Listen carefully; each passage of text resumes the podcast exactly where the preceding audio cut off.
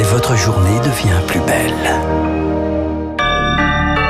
Bienvenue sur Radio Classique. Il est 8 heures. –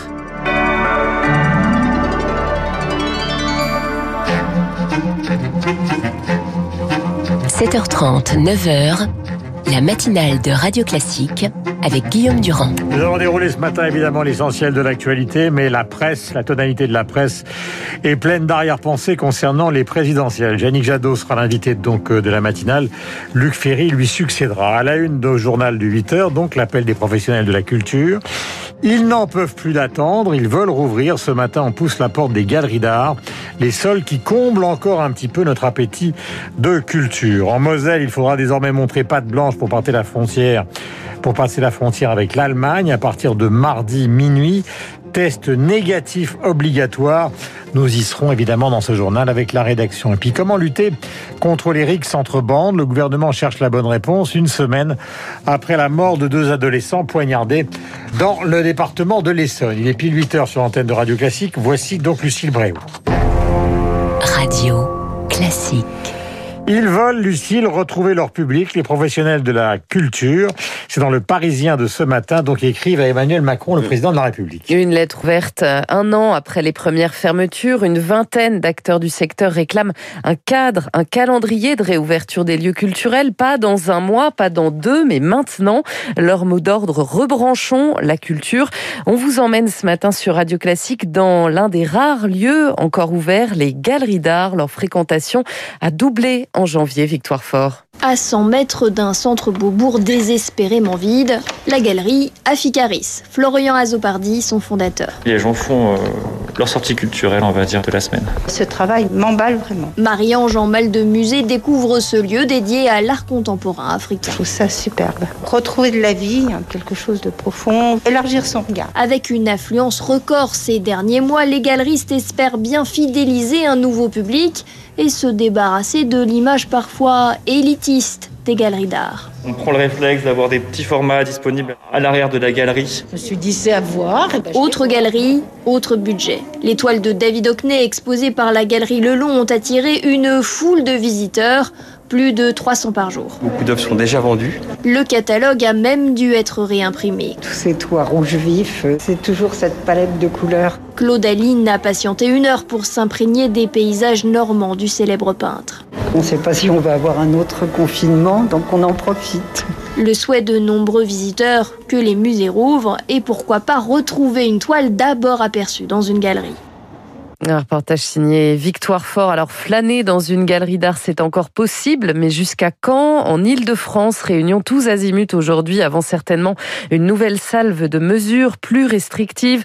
Anne Hidalgo, la maire de Paris, et Valérie Pécresse, la présidente de la région Ile-de-France, ont rendez-vous chacune de leur côté avec les autorités préfectorales et sanitaires pour en parler. Aux frontières à l'Est en Moselle, il faudra désormais, donc Lucille, montrer pas de blanche pour passer la frontière avec l'Allemagne. Berlin a placé le département en zone rouge pour cause de circulation accrue des variants sud-africains et brésiliens du Covid. Alors à partir de mardi minuit, interdiction de traverser sans un test PCR ou antigénique négatif de moins de 48 heures.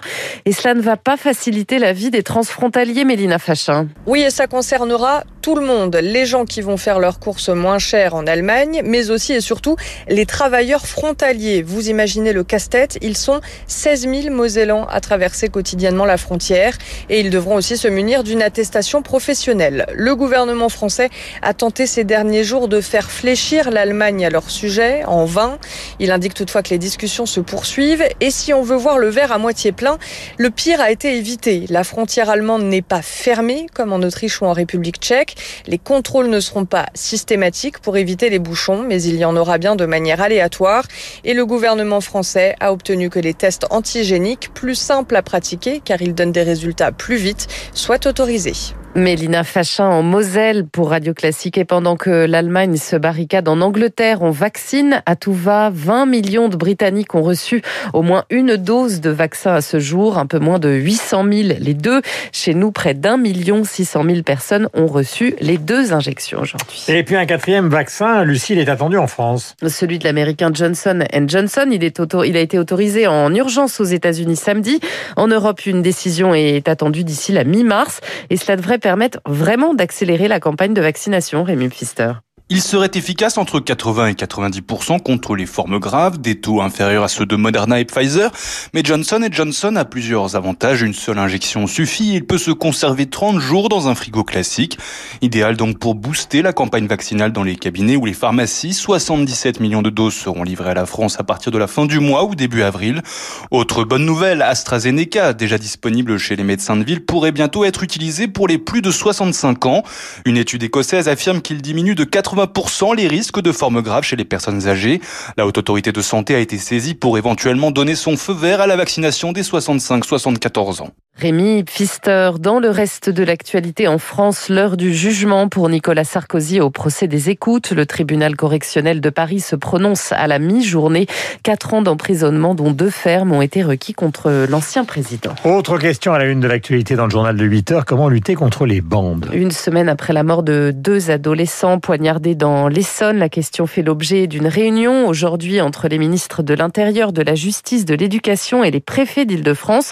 Le plan de lutte contre les bandes a déjà été réactivé, mais est-ce adapté? Pas forcément pour le sociologue et consultant spécialiste des politiques de jeunesse Gilbert Berlioz. Les rixes entre jeunes qui ont eu lieu en Essonne ne sont pas le fait de bandes constituées. C'est le fait de groupes de très jeunes adolescents qui ne sont pas des jeunes inscrits dans des bandes. Ils forment des groupes d'opportunités qui se réunissent avec les réseaux euh, Internet euh, pour des raisons de rumeurs. C'est un peu comme un essaim d'abeilles qui se forme, qui se déplace, mais ce ne sont pas des bandes. Il existe des bandes autour du trafic, autour de l'économie parallèle, mais ce sont deux phénomènes distincts. Il y a un amalgame qui risque de nuire à l'efficacité de ce que les pouvoirs publics veulent faire. À noter justement qu'une nouvelle rixe entre bandes rivales a fait trois blessés hier à Saint-Ouen, en Seine-Saint-Denis, dont deux par arme blanche. Une cinquantaine d'individus se sont affrontés sur fond de trafic de drogue justement dans la cité Charles Schmitt. À l'étranger, en Birmanie, Aung San Suu Kyi comparaît en ce moment devant la justice. Au secret depuis le coup d'État militaire du 1er février, elle est apparue il y a quelques minutes par visioconférence en bonne santé d'après son avocat. Nous complétons le dossier Donald Trump qui entretient l'idée d'un retour aux États-Unis. Devant un rassemblement de conservateurs en Floride, l'ex-président des États-Unis est sorti de sa retraite pour promettre un avenir radieux au Trumpisme s'il exclut de créer son propre parti. Il ne ferme pas la porte à une candidature à la présidentielle de 2024. On l'écoute. Avec votre aide, nous reprendrons la Chambre des représentants. Nous reprendrons le Sénat. Et ensuite, un président républicain fera un retour triomphant à la Maison Blanche. Je me demande bien qui ce sera. Qui sait? Qui sait? Je pourrais même décider de battre les démocrates pour la troisième fois.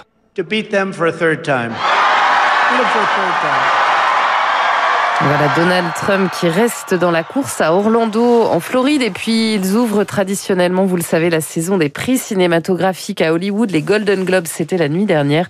Carton plein pour The Crown. La série de Netflix remporte quatre trophées, dont celui de meilleure série dramatique, meilleur film pour Nomadland et Borat 2. Voilà, meilleure comédie donc pour Borat 2. C'est ça. De Jonathan Baron Cohen. Il est 8h07 sur l'antenne de Radio Classique. Comment ne pas rendre hommage à celui qui est probablement l'un des plus fantastiques musicien euh, de la musique que nous aimons, Frédéric Chopin, né le 1er mars 1810 en Pologne, mort à 39 ans en 1849 à Paris, ici même. Voici Fantaisie et impromptu en do dièse mineur par Daniel Trifonov.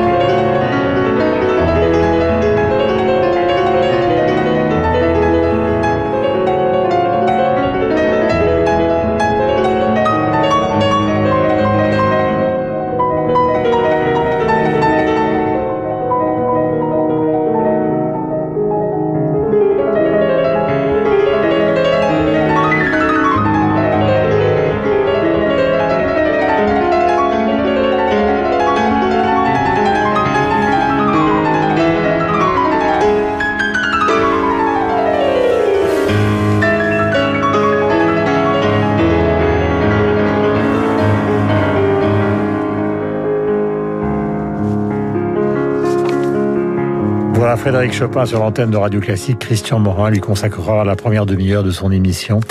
Chacun ici même, chacun de ceux qui nous écoutent a évidemment en mémoire le morceau de Chopin euh, qu'il préfère. Pour moi, c'est la première balade, mais chacun son choix. Donc Christian, tout à l'heure, nous évoquera euh, cette carrière absolument phénoménale euh, et romantique. Il est 8h09 minutes. Nous allons revenir à la vision politique de l'actualité avec Guillaume Tabar. Et tout